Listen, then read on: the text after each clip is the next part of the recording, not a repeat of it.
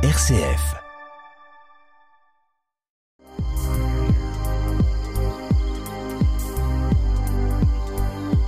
Au ras des pâquerettes, Étienne Dallaire.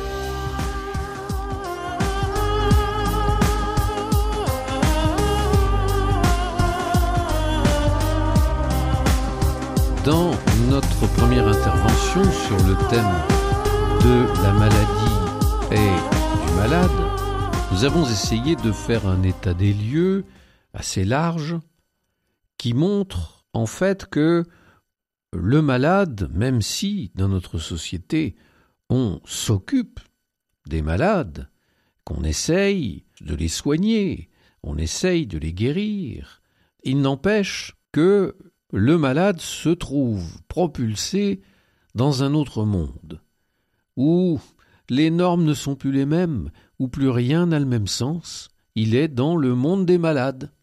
Il est un peu, nous l'avons dit, sur le bas-côté de la route, pendant que le groupe auquel il appartient, la société, la famille, son entreprise, continue sans lui.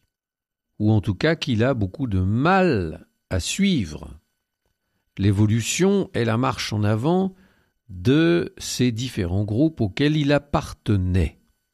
Il y a donc une sorte de rupture, d'abîme entre le monde des malades et le monde des bien portants, dit encore le monde normal. Et cet abîme, on le franchit très rapidement, passant d'un monde à l'autre, parfois en quelques instants. Eh bien, je voudrais maintenant brouiller les cartes de ce que nous venons de dire et apporter une autre perception. Pour cela, je voudrais m'appuyer sur une petite phrase au détour des évangiles prononcée par Jésus à propos justement des malades et des bien portants. Je prendrai cette phrase dans l'évangile de Marc au chapitre 2 verset 17. Ce ne sont pas les bien portants qui ont besoin du médecin, mais les malades. Oui, cette phrase est prononcée par Jésus. Ce n'est pas un extrait du livre des Proverbes ou de la sagesse. Et alors cette phrase me paraît, dans un premier temps tout au moins, du domaine de la lapalissade on enfonce une porte ouverte. Ce ne sont pas les bien portants qui ont besoin du médecin, mais les malades. Bien évidemment. Je ne vois pas ce que cette phrase apporte de nouveau. En quel sens elle peut être enrichissante? Comment elle pourrait nous faire réfléchir? Mais prenons la phrase suivante, qui va peut-être elle aussi dans un premier temps nous apparaître comme une sorte de vérité d'une banalité extraordinaire, mais nous allons voir que cette seconde phrase va venir éclairer la première. C'est la phrase suivante. Je suis venu appeler non pas les justes, mais les pécheurs. Oui, ça peut nous paraître aussi normal si Jésus est le Sauveur, s'il vient à notre secours, eh bien c'est au secours de ceux qui en ont besoin qu'il vient, et non pas de ceux qui apparemment n'en ont pas besoin.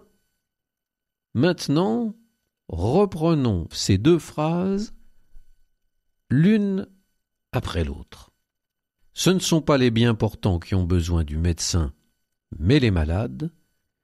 Je suis venu appeler non pas les justes, mais les pécheurs.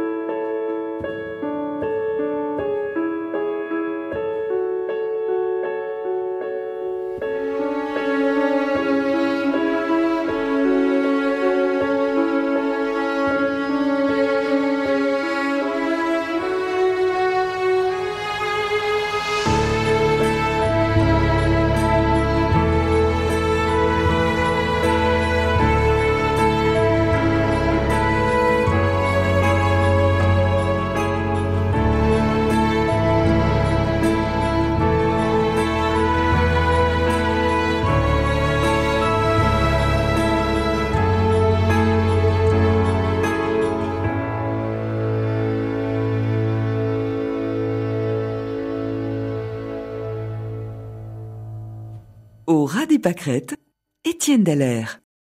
Voyons maintenant comment ces deux petites phrases prononcées par Jésus s'éclairent l'une l'autre. Il est intéressant de noter le parallèle que Jésus fait dans ces deux phrases entre les bien portants dans la première phrase et les justes dans la seconde, autre parallèle entre les malades à la fin de la première phrase et les pécheurs à la fin de la seconde. Parallèle donc entre bien portant et juste d'un côté, malade et pécheur de l'autre. Et lui-même, Jésus, semble se situer à la place du médecin. Le médecin s'occupe des malades, Jésus s'occupe des pécheurs. On peut donc penser qu'il y a un lien entre pécheurs et malades, un lien entre péché et maladie. Voilà une question que nous allons devoir évoquer. Mais à mon sens, le plus étonnant dans ces deux phrases, c'est la séparation radicale que Jésus semble opérer entre les bien portants et les malades, entre les justes et les pécheurs. Il sous-entend qu'il est venu non pas pour les premiers, les bien portants et les justes, mais exclusivement pour les seconds, les malades et les pécheurs. Or, nous savons, par ailleurs, je dirais que Jésus est venu pour tout le monde, qu'il n'est pas le sauveur que d'une partie de l'humanité, qu'il ne choisit pas ceux dont il va s'occuper délaissant les autres. En tout cas, ce n'est pas son propos dans les enseignements qu'il nous a laissés.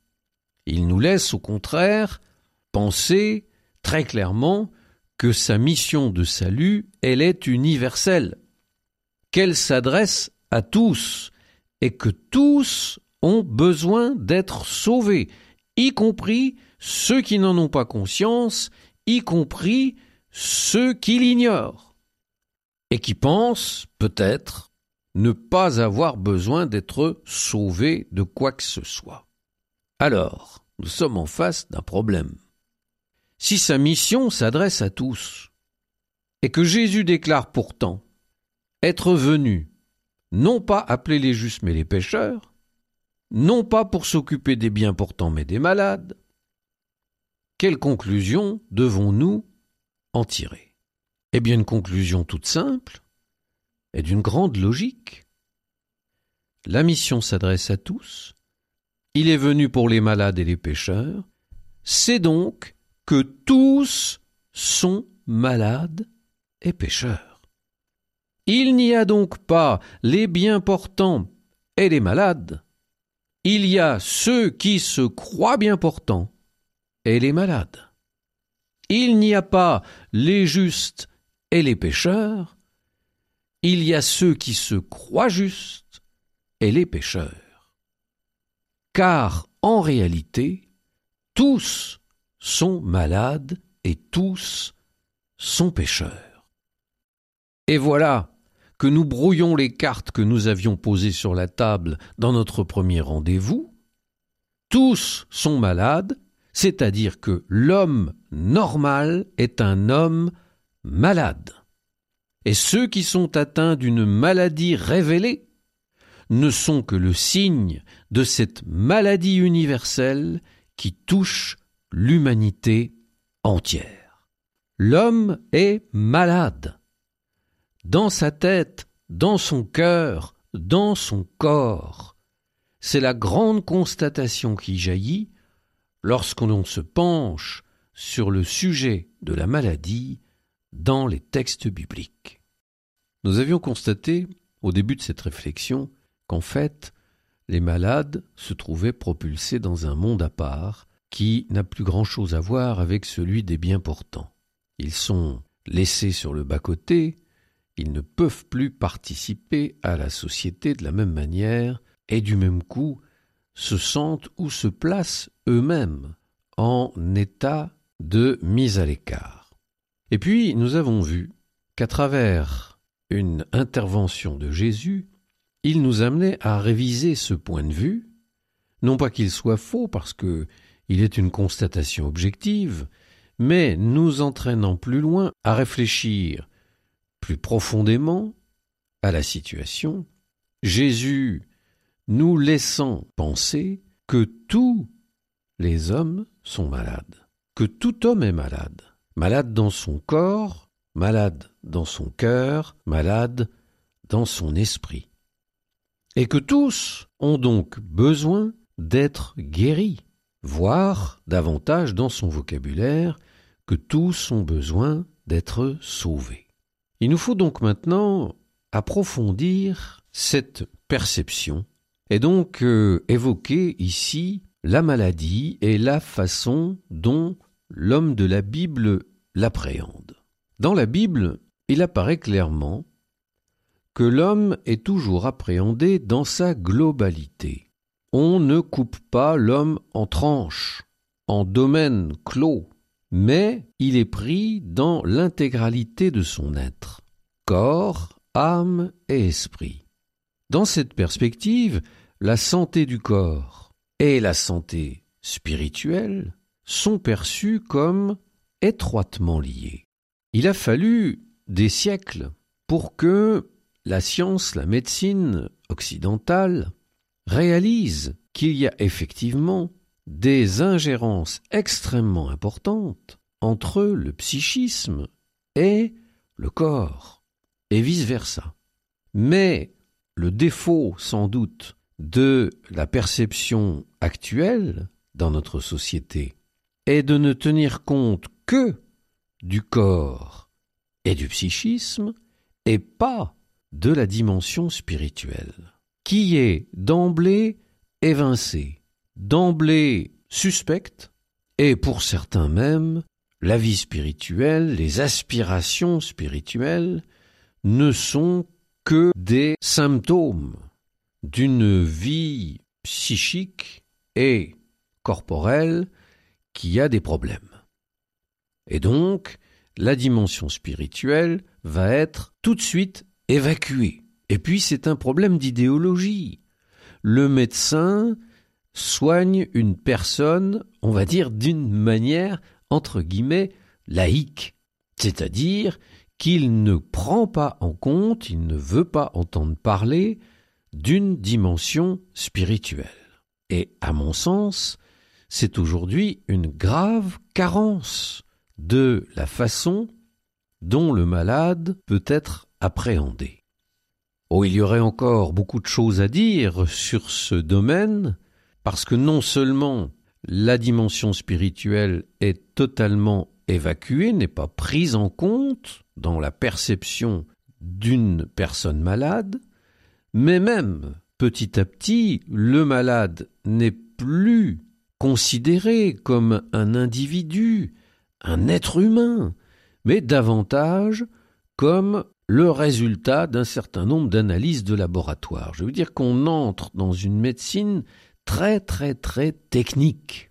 Et un ami médecin me disait récemment, aujourd'hui j'ai bien l'impression qu'on ne soigne plus un être humain, on ne soigne plus un malade, on soigne des résultats de laboratoire.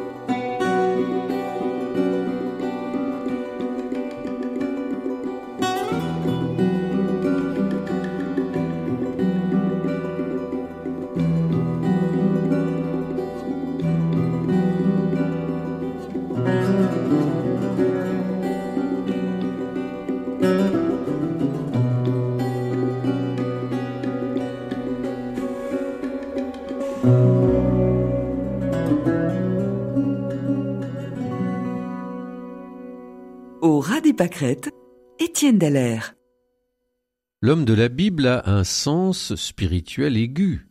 Pour lui, c'est ce sens spirituel qui est le plus important à saisir.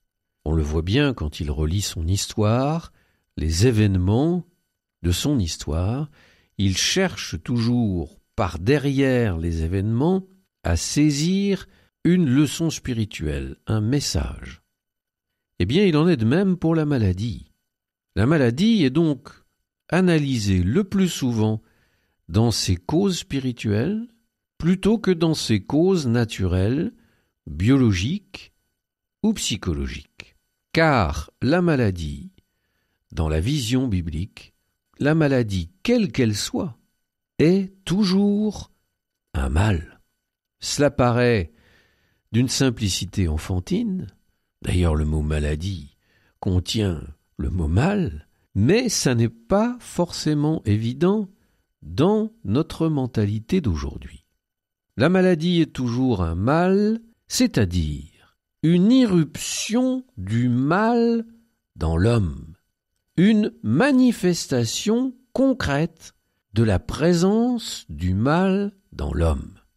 Tout comme la mort, à laquelle parfois la maladie mène, elle apparaît indubitablement liée au péché. Voilà qui nous prend un peu à rebrousse-poil et qui est une vision extrêmement périlleuse dans laquelle nous ne pouvons pas nous permettre de trop faciles raccourcis, tels que d'établir une relation de cause à effet entre la vie que mène un individu, ses choix moraux, et la maladie dont il peut être atteint. Dans le livre de la Genèse, la finitude de la vie humaine n'est affirmée qu'après la révolte de l'homme contre Dieu, que l'on appelle habituellement la chute, qui est une tentative non seulement de se soustraire à la volonté de Dieu, mais davantage encore de lui ravir sa place. Vous serez comme des dieux a été un argument décisif apporté par le serpent. Le tu poussière, et à la poussière tu retourneras, telle est la conséquence dramatique. On pourrait l'appréhender comme une punition, une condamnation, nous en avons déjà parlé, je n'y reviens pas, elle est sans doute davantage une ascèse, c'est-à-dire un moyen concret de revenir à Dieu. Car dans le mouvement qui chasse l'homme et la femme de la présence de Dieu est déjà contenu le chemin d'un retour possible. C'est donc au cœur de sa condition de vulnérabilité, soumis au temps, soumis à l'espace, soumis au vieillissement, soumis à la corruption, que l'homme pourra trouver la rédemption. Autrement dit, effectivement, ce chemin de retour à la pleine communion avec Dieu. L'humanité, dans sa globalité, est donc malade, et elle est périssable. Et la cause profonde, première de cet état est une cause spirituelle, puisque nous l'avons vu, la Bible fait remonter cette cause aux origines. Mais déjà, dans les textes de l'Ancien Testament, on trouve les traces de l'annonce d'un salut, d'une guérison qui est le fruit de l'amour de Dieu pour ses enfants, comme nous le verrons dans notre prochain rendez-vous.